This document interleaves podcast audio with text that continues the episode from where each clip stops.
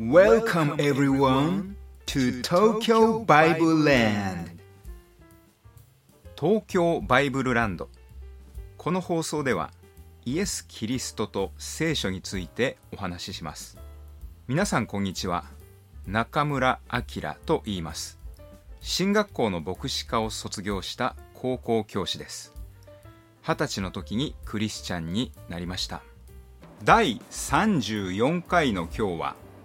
神は物語を書かれる」というテーマでお話しします。私は高校生の時にある英語の先生から歴史を意味する history という単語は his story を縮めたものだという説明をされたことがあります。his というのは神を意味するのだとその先生はおっしゃいました。つまり神の考えた物語それが歴史 history なのだという説明でした。私はその時大して面白くもない冗談だなと思っていましたがその後二十歳でクリスチャンになりそして50歳となった今確かに歴史 history というのは神の作った物語 His story であるということを納得しています。聖書を読みますとその物語性の高さに誰もが驚くと思います。神は人間を創造なさいましたがその後人間は平和に暮らしました。というふうに聖書は終わってはいません。むしろ創世紀の冒頭で人間が神に創造されてから非常にさまざまな物語が聖書66巻の中で展開されていきます。例えば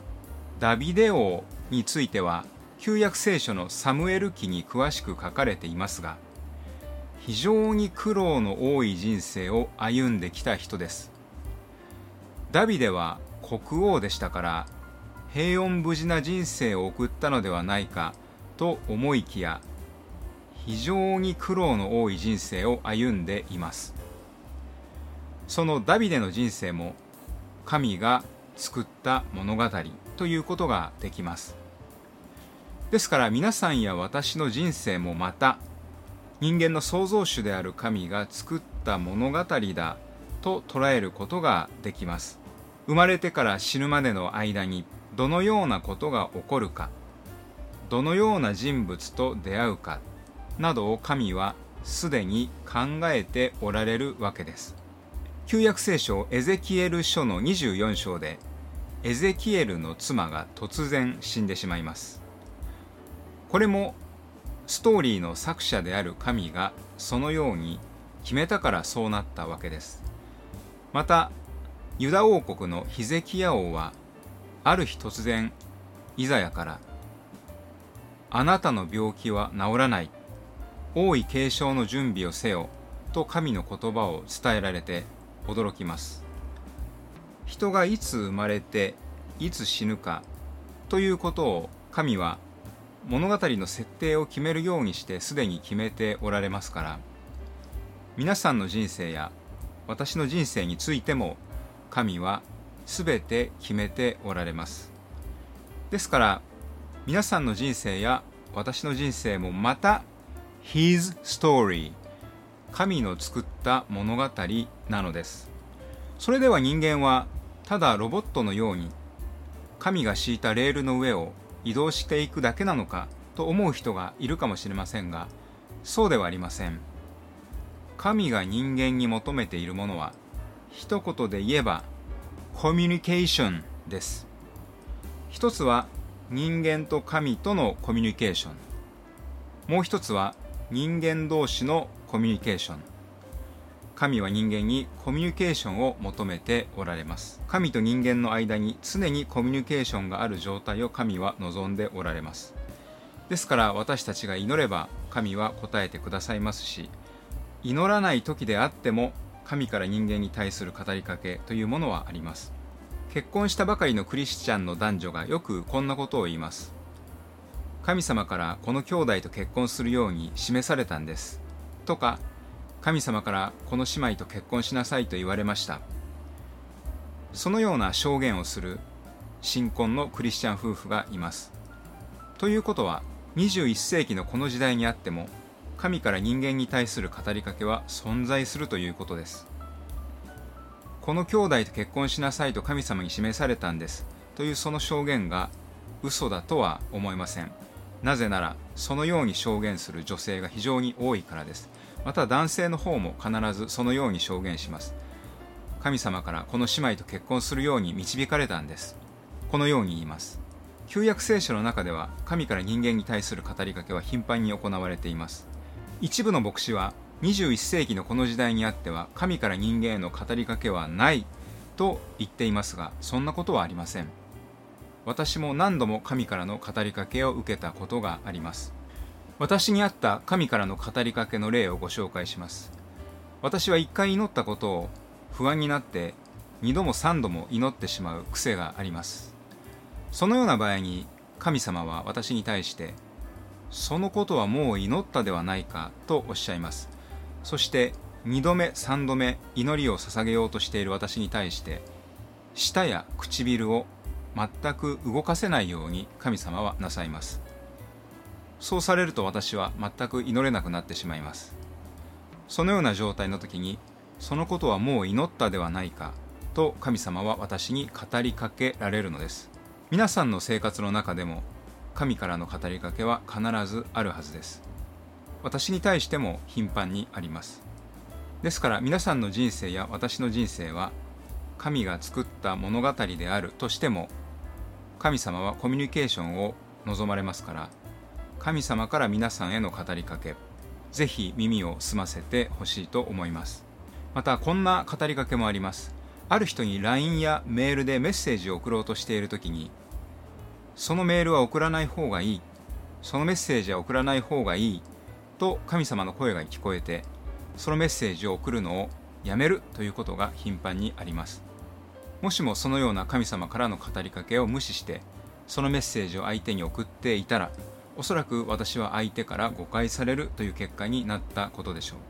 神が人間の人生を物語のように決めておられるということに関してもう一つ皆さんにお伝えしたいことがあります。新約聖書の福音書の中にバプテスマのヨハネという人物が登場します。この人は神の通られる道をまっすぐにせよという指示を受けていた人です。皆さんや私の人生が仮に直線的でなかったとしても神の通られる道はまっすぐです。ダビデの人生はあっちに行ったりこっちに行ったり非常に移動の多い紆余曲折の多い人生でした。しかしその紆余曲折の多いダビデの人生の中を歩かれた神はまっすぐな道を歩いたのです。皆さんや私の人生が仮に直線的でなかったとしても回り道が多いように思えたとしてもその中を歩かれる神はまっすぐな道を歩いています。皆さんや私の人生に紆余曲折が多いか少ないかということよりも皆さんや私の人生の中で神がまっすぐに歩いておられるかどうかということの方がはるかに大事です。聖書を見てみますとモーセにしてもエレミアにしても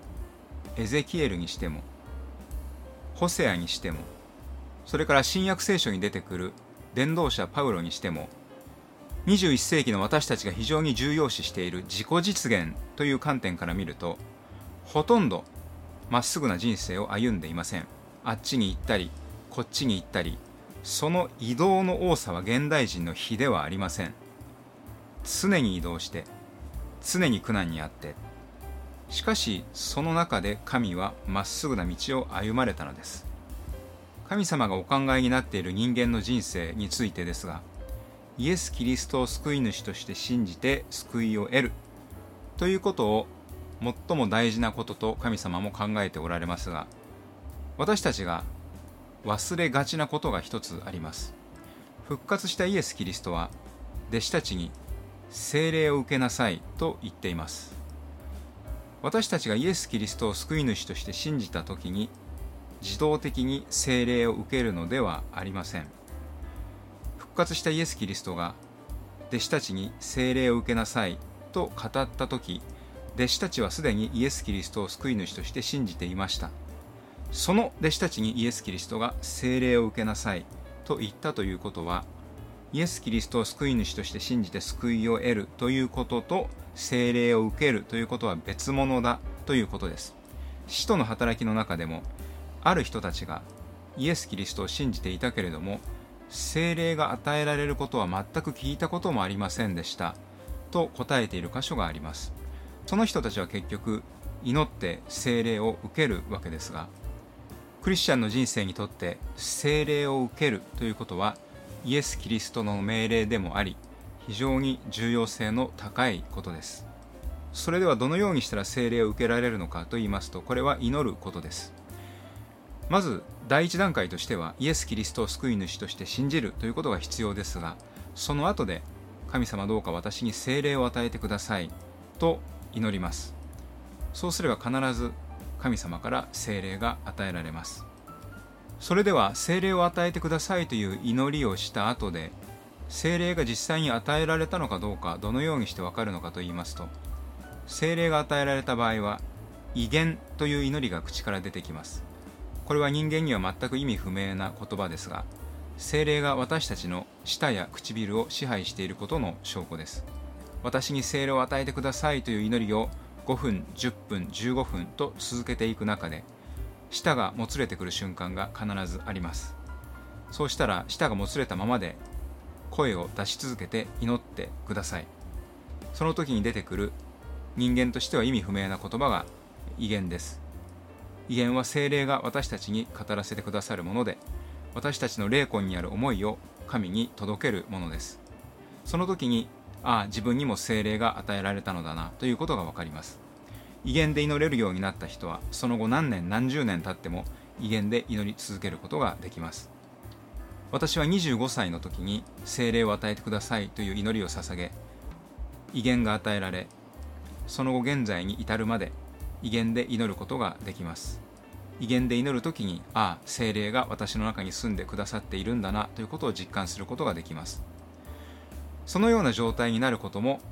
神が人間のために設定した物語の一部ですから。皆さんがもしすでにイエス・キリストを救い主として信じているのなら精霊を与えてくださいという祈りを続けてみてください。精霊を与えてくださいと10秒ぐらい祈って終わるのではなく5分でも10分でも15分でも精霊を与えてくださいと真剣に祈り続けてみてください。そうすれば威厳が口から出てくるようになります。舌がもつれるような感覚になります。その状態でぜひ舌がもつれたままでしばらく祈ってみてください。そうすれば霊的な感動に包まれます。それは皆さんに精霊が望んだという感動です。今日は神は物語を書かれる方であり世界全体についても物語を書いておられる一方で皆さんや私の人生についても物語を書いておられるということをお話ししました。私の話を聞いて自分もクリスチャンになってみようかなと思う方は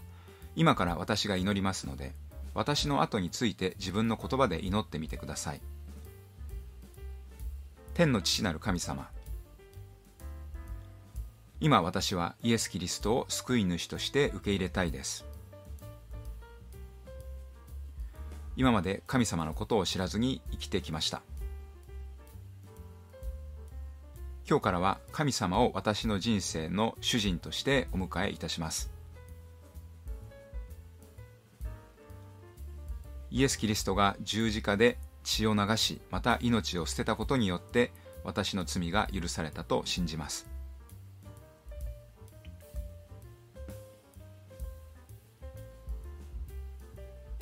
今日から神様の子供として生きていくことを心から望みます。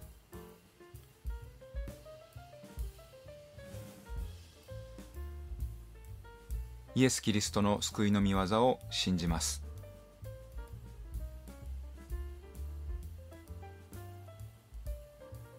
どうか神様私を神様の子供として扱ってくださり